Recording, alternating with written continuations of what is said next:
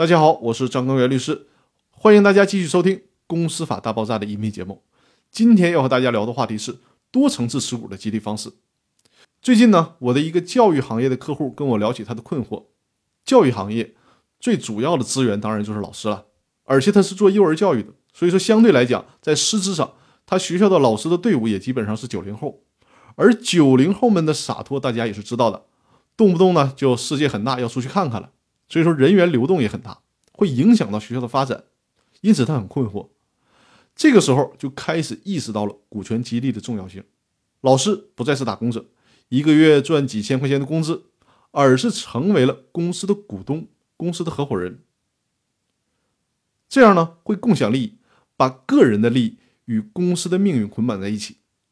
通过被激励对象在公司的持股，每年享有分红，这能起到一定的激励作用。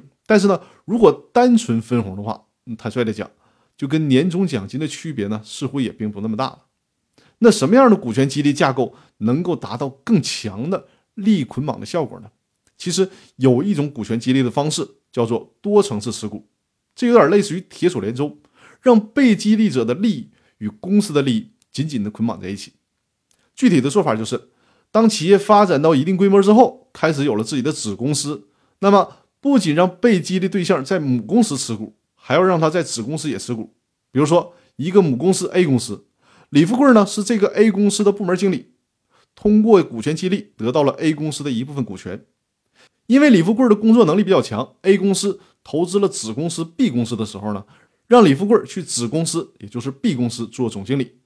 李富贵在 B 公司做的也不错，又获得了 B 公司的一部分股权。这个时候，李富贵既持有了 A 公司的股份。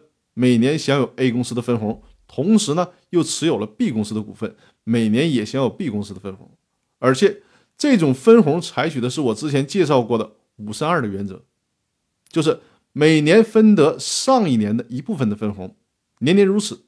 如果离职，就无法获得之前累计还没有发放的分红。这个时候呢，李富贵身上就有了无数条的利益纽带了。那在这种情况下，他还怎么舍得离开公司呢？所以说，通过这种多层次的持股，会让被激励对象与公司的利益紧紧的捆绑在一起，而且是捆绑的越来越紧密。当然了，这种多层次更适合那些发展到了一定阶段，母公司业务比较好，而且已经开始对外投资的这种成熟型的公司。